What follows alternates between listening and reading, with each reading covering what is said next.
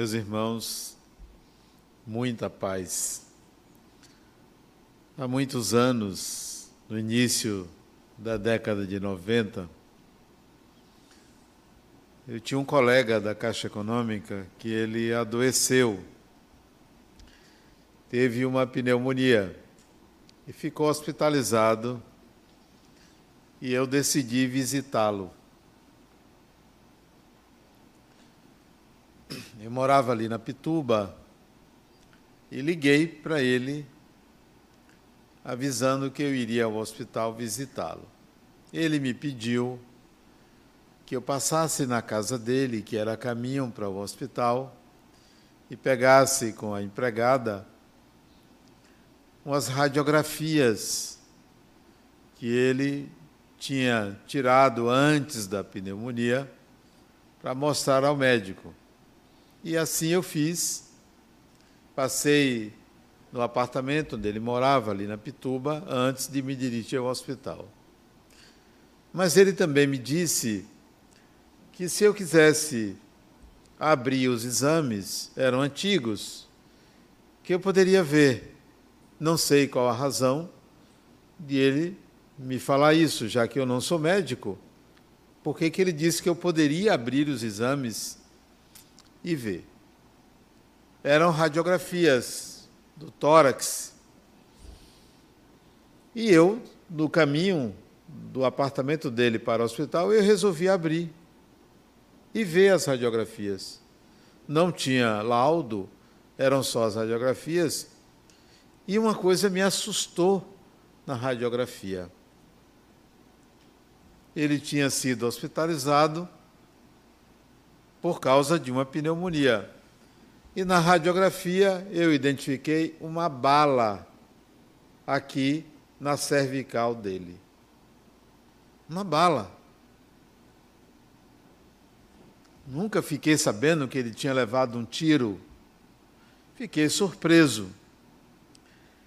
E ao chegar ao hospital, entreguei a ele, conversamos, e eu disse a ele: Fulano, eu fiquei surpreso ao ver a radiografia e tem uma bala no seu corpo.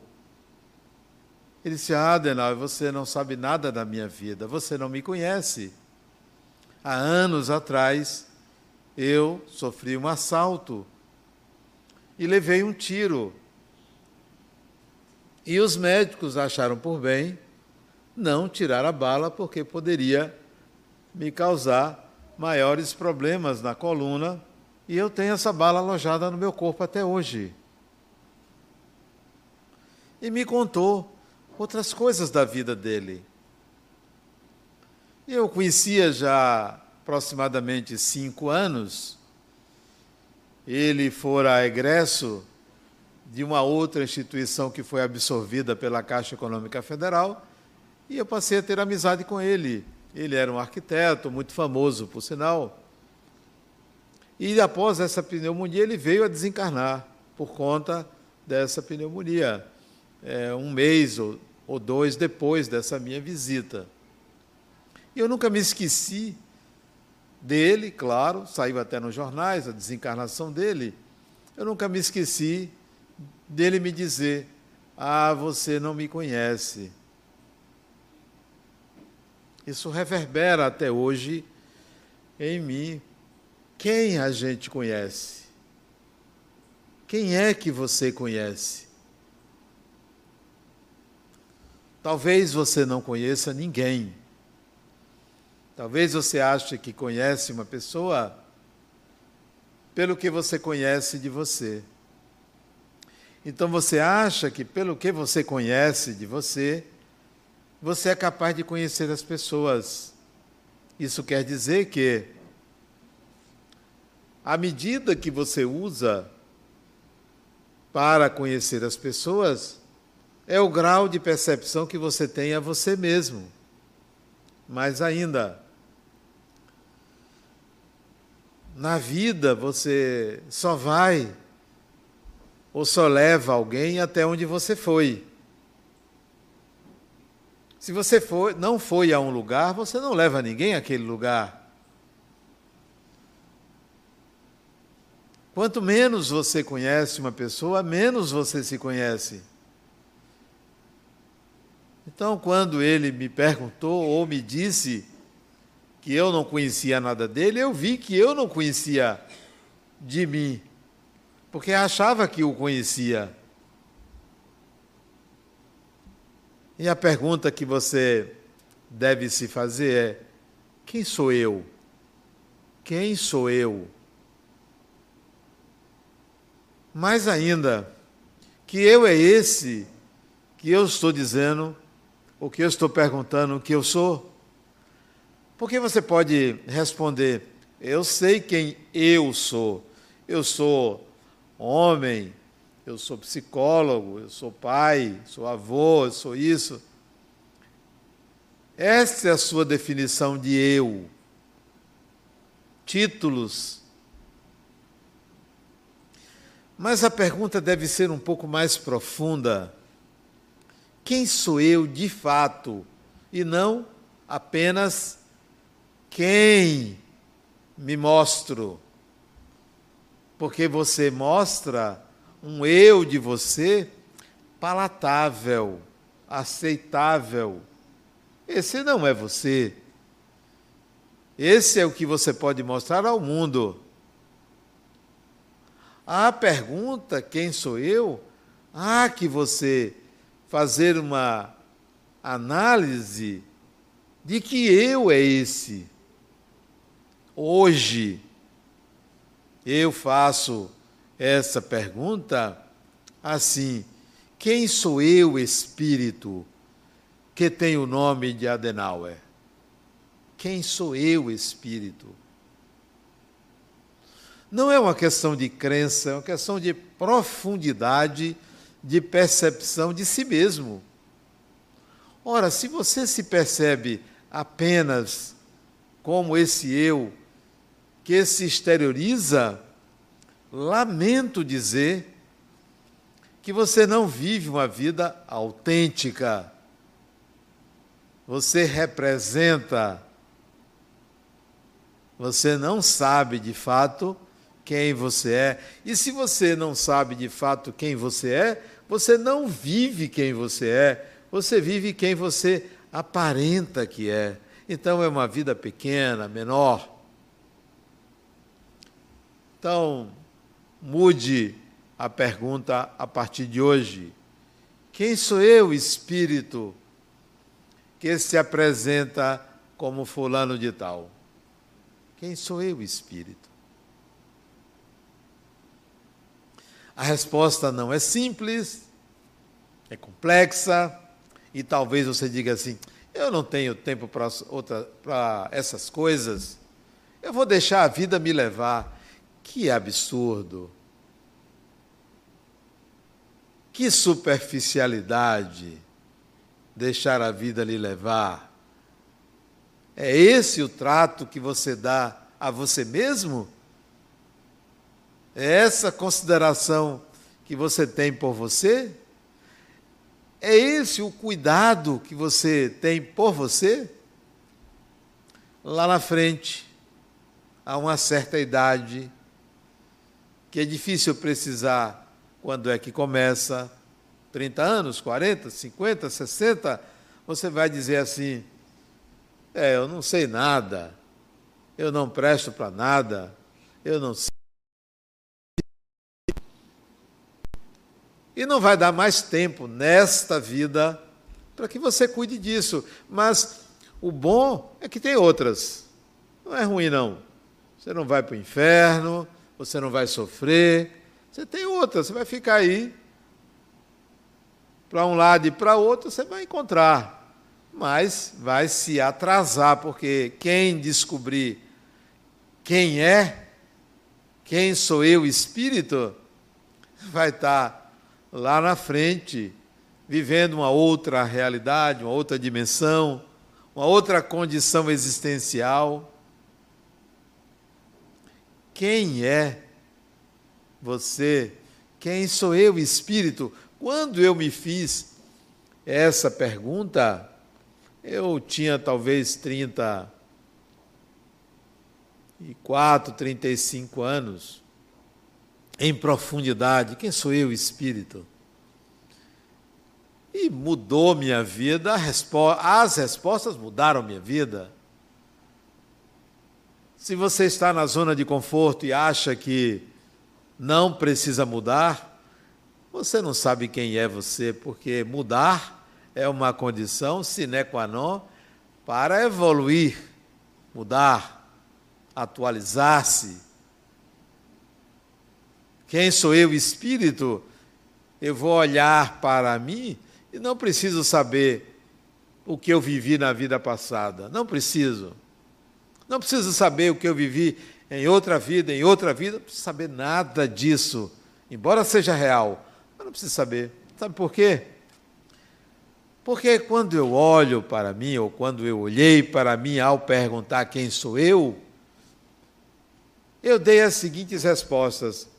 Adenauer, você é um engenheiro, eu era engenheiro na época, você gosta de ensinar. Você tem a tendência a ensinar. Opa, já, sabe, já comecei a perceber uma característica de quem sou eu, quem eu era, quem eu sou. Gosto de ensinar.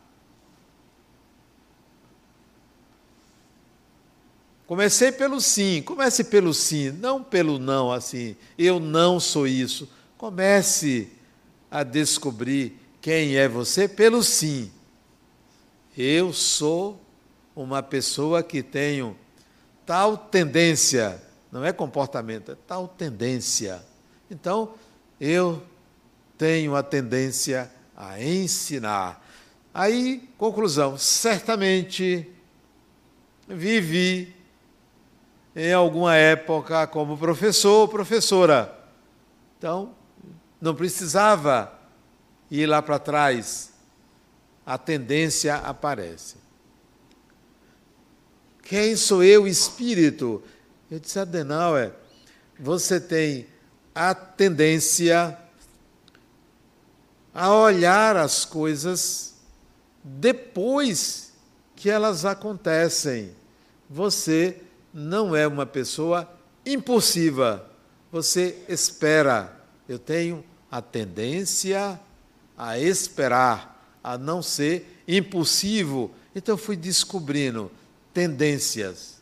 Você tem a tendência a acalmar, você tem a tendência a se questionar, você tem a tendência a filosofar, você tem a tendência, e várias tendências, várias.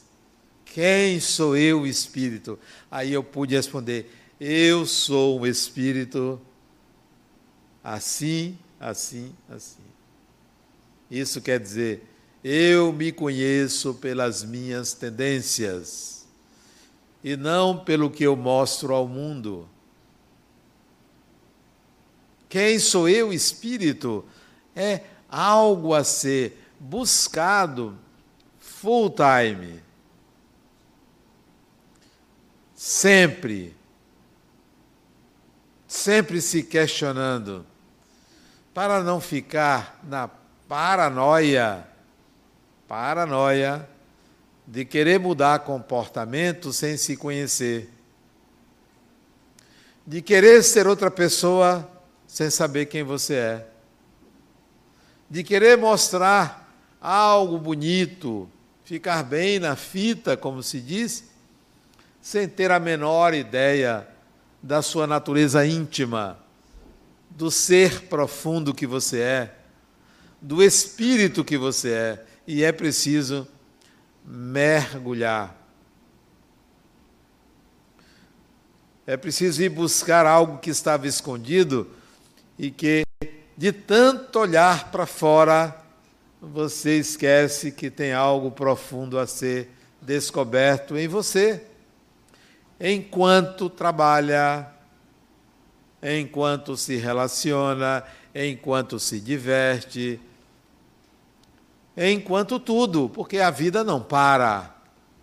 Ninguém vai parar para fazer isso. Olha, eu vou fazer, tirar um período sabático para me conhecer. Você se conhece é na vida, no atritar das relações, é no trabalho, é no trânsito, é em todos os lugares. Não há que esperar para um momento em que você estiver longe de tudo. Longe de tudo você não vai se conhecer. Ah, eu vou, vou para o Tibete. Vá, se canse e volte. Ah, eu vou fazer o caminho de Santiago. Vá, se canse e volte. Ah, eu vou fazer o Vale do Pati no Capão. Vá, se canse e volte. Ah, eu vou fazer meditações. Vá, medite e volte. Porque a vida precisa ser vivida. Ela não é uma teoria. É muito válido você fazer meditação, você fazer oração, é muito válido. Mas a vida tem que ser vivida apaixonadamente. É na relação com as pessoas, é no conflito, é na interação, é no compartilhamento das experiências que você começa a se perceber. Não é sozinho.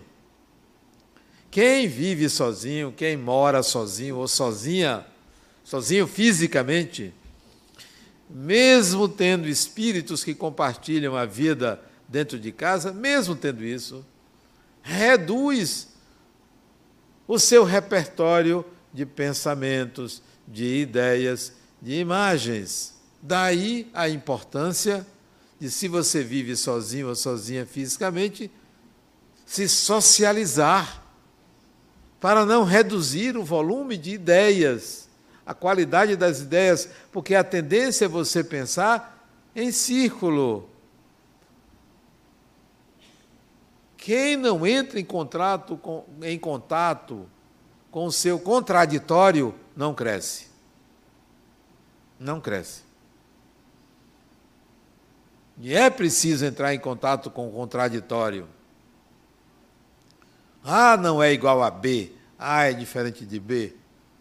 Ninguém é igual a ninguém. E é preciso que você atente para o contraditório em sua vida, porque o contraditório está mostrando um, um aspecto da sua personalidade que você rejeita. Então você não se conhece.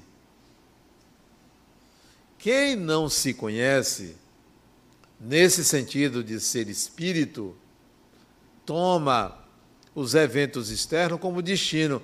Foi o destino que fez. Não sabe de nada, não sabe nem o que é destino. Tem um conceito popular de destino. Destino é uma palavra que resume um conjunto de experiências a serem vividas. Isso é destino, um conjunto. Destino não é uma coisa só, conjunto. Então, quem não se conhece vai pensar que um acidente foi o destino vai pensar que uma doença foi o destino. Vai pensar que se casou com fulano ou com ciclano porque foi o destino. Vai pensar que tudo é o destino. Ainda não aprendeu a manejar o que se chama destino. E você só, só pode manejar esse conjunto de experiências se você se conhecer.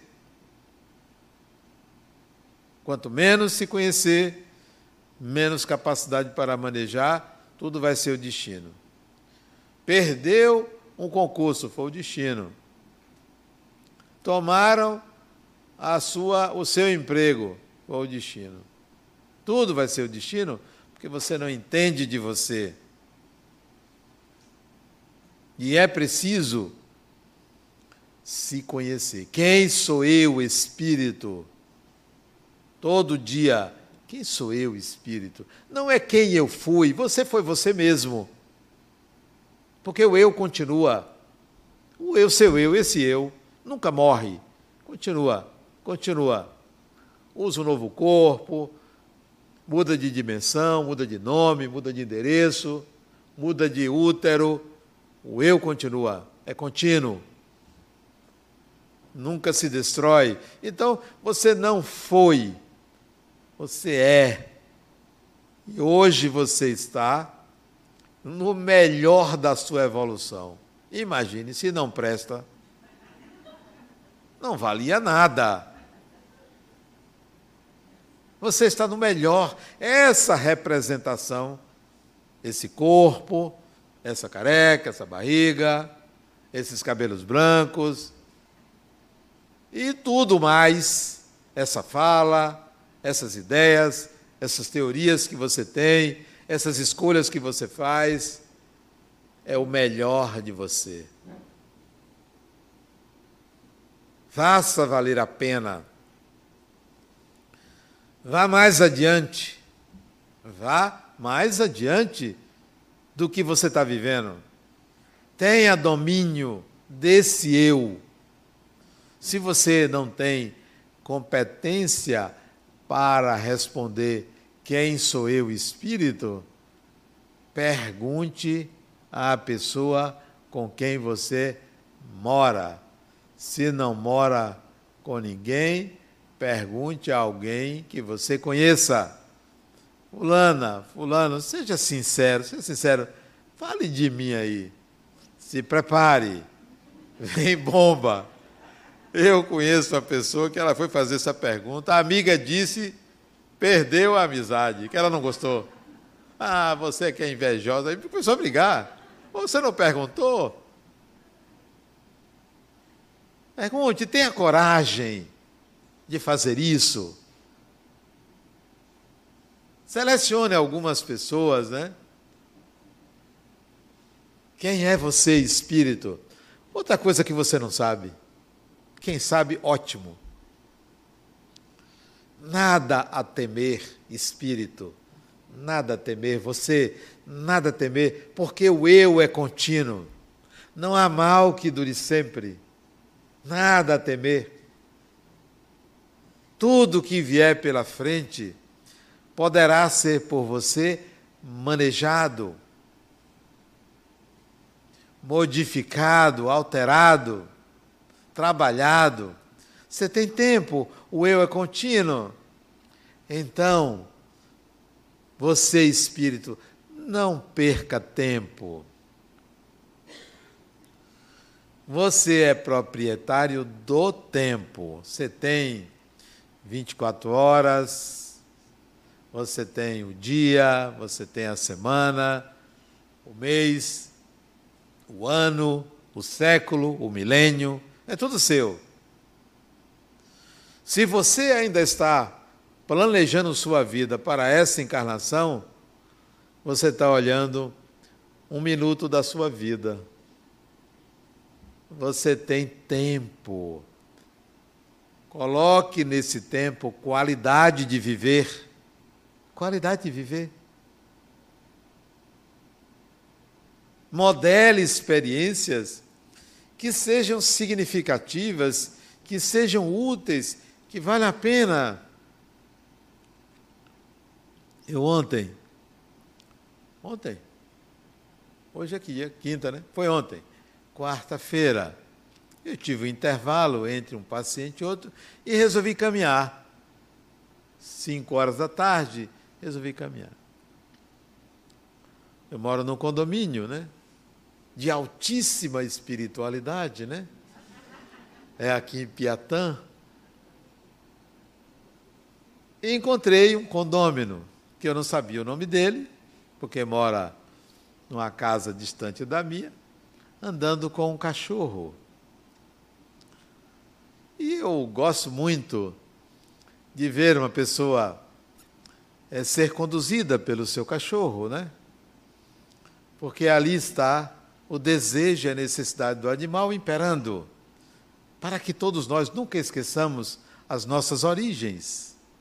E quando o cachorro conduz o seu dono, é para dizer a ele: Você é como eu, tem suas necessidades, e agora você atende às minhas. Pois bem, e eu me aproximei dele porque cruzamos no mesmo caminho e eu disse: bonito cachorro, e lindíssimo cachorro. Como é o nome dele? Antes de perguntar o nome do dono do cachorro, eu perguntei o nome do cachorro, porque o cachorro era o que existia de mais importante, porque ele estava atendendo ao cachorro. Não era o cachorro que estava atendendo ele, ele estava atendendo o cachorro. Aí eu perguntei como é o nome dele. E ele disse o nome do cachorro, um nome fantástico, Disse, o, nome, o nome dele é Kiev. Eu disse, ele é ucraniano? Né? Kiev, capital da Ucrânia. Ele disse, é, ele é ucraniano. Quantos anos ele tem? Seis anos. Poxa, que belíssimo cachorro tal. E ele queria encupridar a conversa, mas eu não queria encupridar a conversa, né? Porque eu estava tomando o lugar do cachorro, o cachorro era mais importante, o cachorro queria passear. E se eu fosse conversar com ele, o cachorro ia ficar parado. E eu não queria desagradar o cachorro, o cachorro, afinal de contas, tem os seus direitos. E aí eu queria me afastar e ele ele ficou me, disse alguma coisa assim, eu nem me lembro o que, ele falou, ele falou alguma coisa, aí eu resolvi perguntar pelo nome dele. Como é seu nome? E ele disse o nome dele. Aí eu disse meu nome, né? E ele queria continuar a conversar. Ah, você quer adenar? Aí, aí eu digo, não, eu vou me afastar agora, porque ele vai querer conversar o que eu não quero conversar. E me afastei, fui andando, né? Ele foi para a casa dele. Eu fiquei pensando naquele singular momento de apresentação, é, assim, aparentemente casual. Quem é o outro? Quem sou eu numa relação casual? Imagine numa relação de 20, 30, 40, 50 anos. Quem é você? É óbvio que com quem você vive, você se espelha. Você não consegue camuflar. Você se mostra sem você saber que o outro percebe quem você é, nos mínimos detalhes. Ali, naquele encontro com Kiev, com o, o, o dono de Kiev, não dava para saber sobre a vida dele, nem ele sobre a minha vida, porque foi um encontro casual. Mas deu para perceber a satisfação dele, a alegria dele em conduzir aquele cachorro, sem saber que estava sendo conduzido. E a minha satisfação é encontrar uma pessoa que convive, mora no mesmo condomínio meu, que eu não conhecia, e ele transita ali todo dia, eu vejo passear. Quando eu saio, ele está passeando com o cachorro dele, mas nunca conversamos. 15 anos de morada num condomínio e eu nunca conversei com ele. Porque também não saio muito. Saio, quer dizer, eu dou quatro voltas no condomínio todo dia, às cinco e meia da manhã, não vejo muita gente. Suas relações com as pessoas denunciam quem você é. Qualidade das relações. Quanto melhor seja a qualidade da relação que você estabelece com uma pessoa, melhor pessoa você é. Quanto pior a qualidade das relações que você estabelece com a pessoa, quanto pior você é. São parâmetros de aferição. São meios de você saber quem é você, espírito, é pelo que lhe acontece, qualidade das suas relações. Não é a qualidade da sua roupa, nem do seu rosto, nem da educação que você teve ou tem, nem da sua saúde é a qualidade das relações. É o que elas provocam em você, o que você provoca no outro. Quem é você de espírito é como você se relaciona com a vida. Qual é o tipo de relação que você tem com o divino, com Deus, com o universo, com a vida, com a natureza, qualquer que seja o nome que você atribua a algo maior do que você ou do que qualquer pessoa, que tipo de relação você estabelece? Você vai saber quem você é, espírito. Eu considero que existe quatro tipos de relação que você pode estabelecer com o divino, com Deus, com o seu Deus. Cada um tem o seu com o seu. A primeira e mais primária e mais primitiva é aquela que você teme, o temor, o medo de. Tenho medo do que Deus pode fazer. E aí você age em função do medo. Essa é a qualidade da relação que você estabelece com o divino. É de medo, é primitivo. Os primitivos também tinham essa mesma relação. E se você continua com essa relação, ela tem essa qualidade. Você é uma pessoa movida pelo medo. Vive primitivamente, não se conhece porque teme. A segunda forma de se relacionar com o divino é a de mendigo, pedindo. Mendigo. O que é o mendigo? Aquele que, ao invés de trabalhar, de sair daquela situação de mendicância, está sempre pedindo: Deus faça isso, Deus faça aquilo, me ajude aqui, me ajude ali, me cure. Não entendeu. É uma relação baseada na mendicância, sempre pedindo. Terceira, são os adoradores. Os adoradores. Os que adoram o divino. Fazem coisas para o divino. Estão sempre querendo agradar o divino. São os adoradores.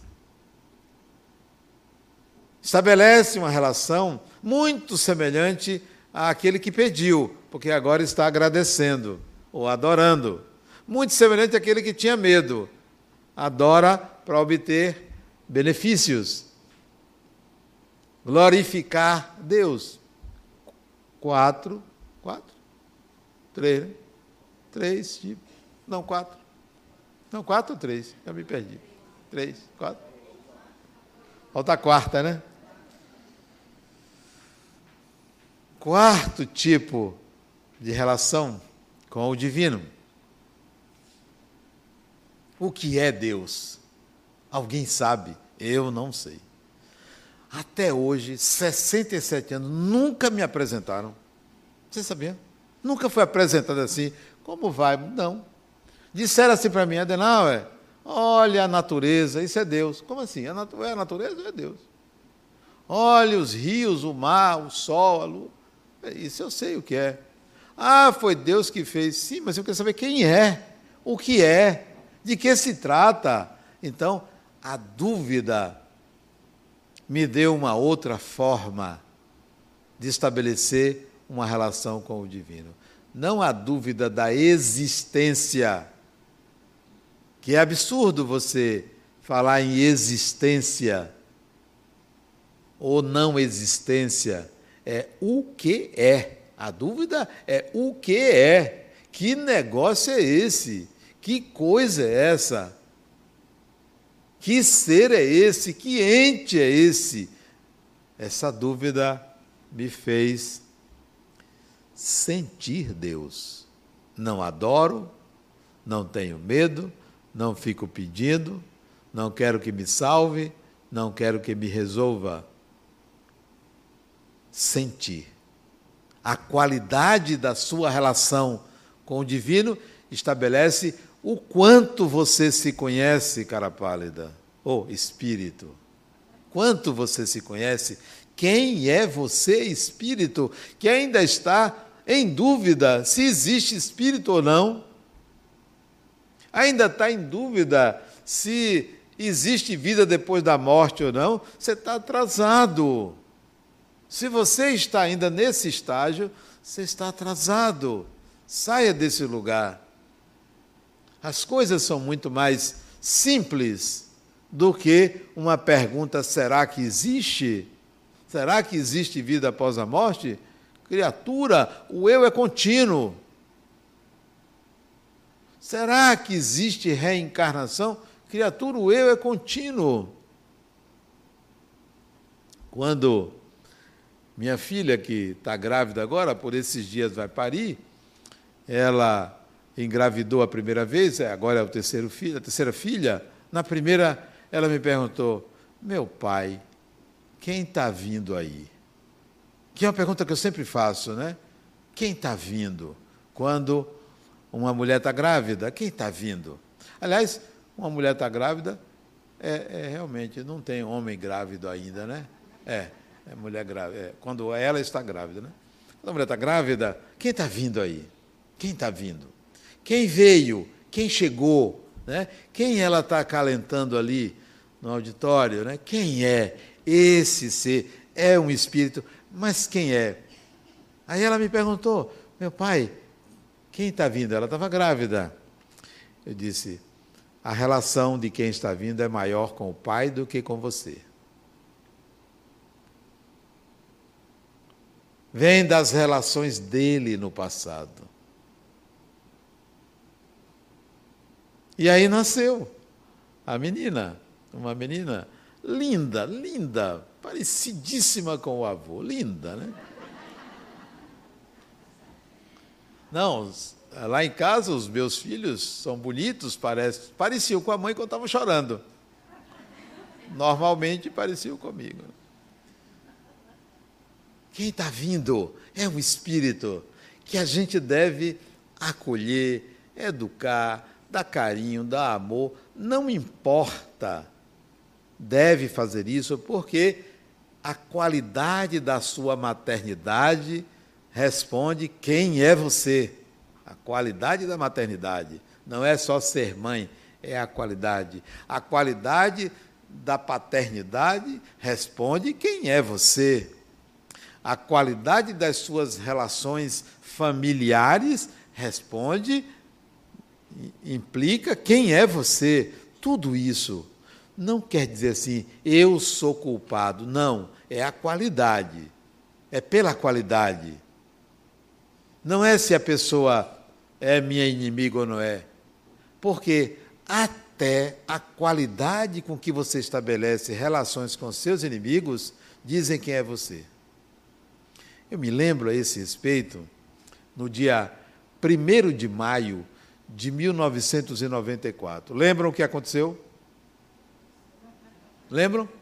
Lembram. Os mais velhos lembram. 1 de maio de 1994. Ayrton Senna faleceu. Lembram? 1 de maio. E eu vi um depoimento de um rival dele. De um rival dele. Assim, inimigo mesmo. Eram inimigos na pista e fora da pista. Alan Prost. Chorando, ele disse: Uma parte de mim morreu. Uma parte de mim. Olha a qualidade da pessoa, ele e o outro. Olha como se trata, entre aspas, um inimigo. Dessa forma. Outro exemplo de inimigos, aqueles cantores, tenores, dois deles eram inimigos, e um criou uma fundação para a cura do câncer do outro, que era inimigo sem o outro saber. A qualidade da relação que você estabelece com as pessoas. Isso é que é você. Não é se você é uma pessoa boazinha, faz caridade. Faça, pode fazer. Mas se pergunte: quem sou eu, espírito?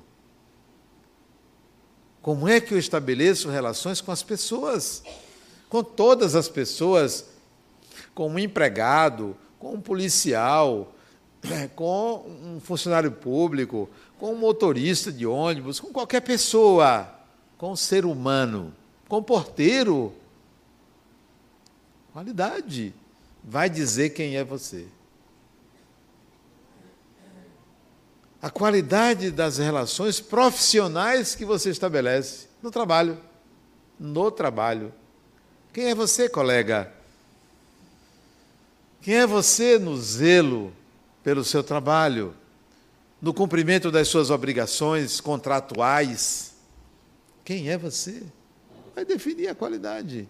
Então, aquela pessoa que se encosta no trabalho, ah, estou empregado agora, vou trabalhar como eu quero.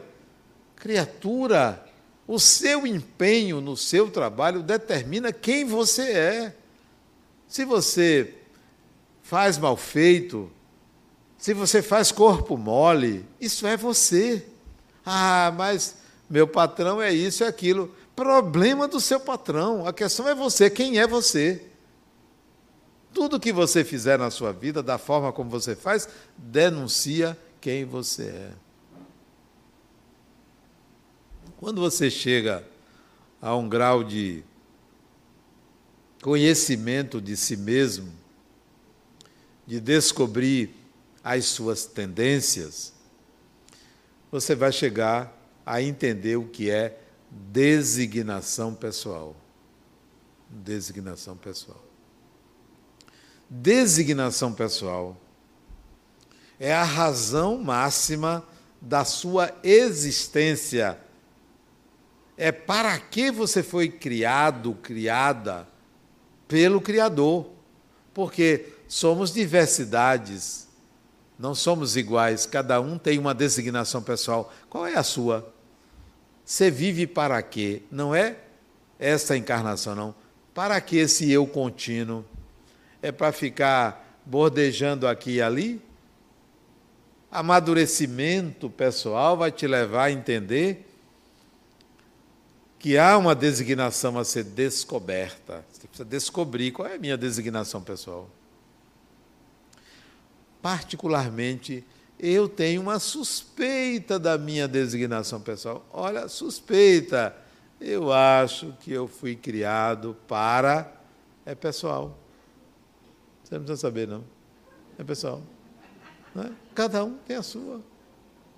Cada um tem a sua. É pessoal. Por que vocês querem saber a minha? Não vou contar, não. Tem uma suspeita. Bom, mas para atender a minha designação pessoal, eu quero realizar algumas coisas nesta vida, nesta, como Adenauer.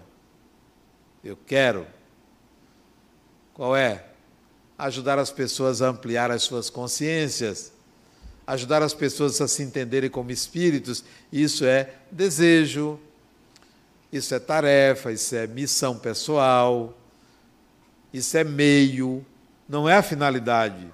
Isso não é para sair da encarnação quando morrer ó, oh, eu fiz coisas boas. Nada disso.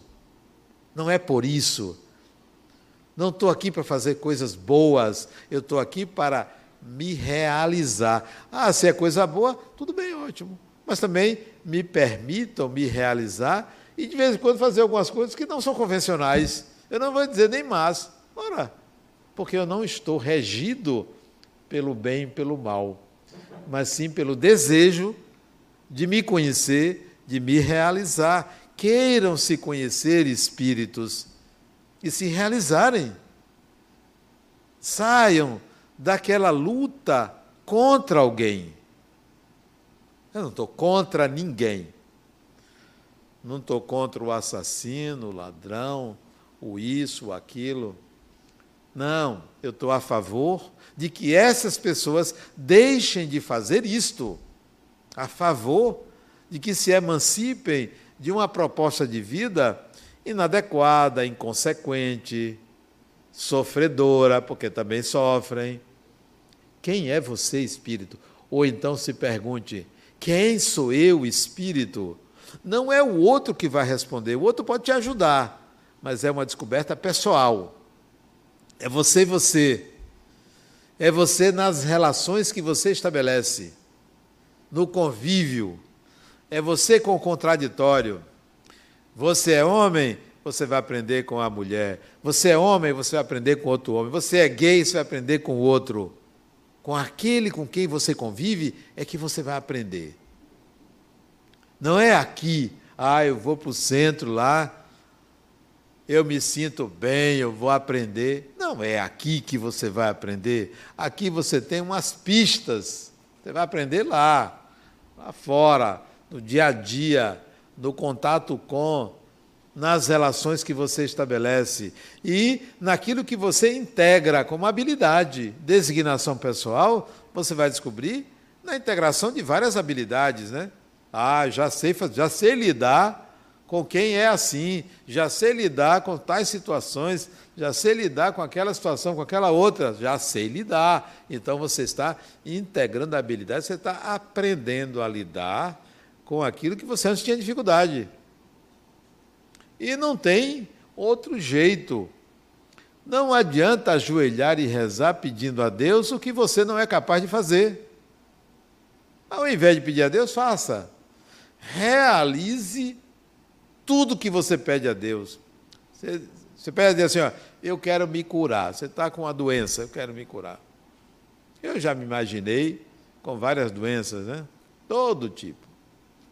Pedir para me curar, não, eu quero entender. Eu quero entender.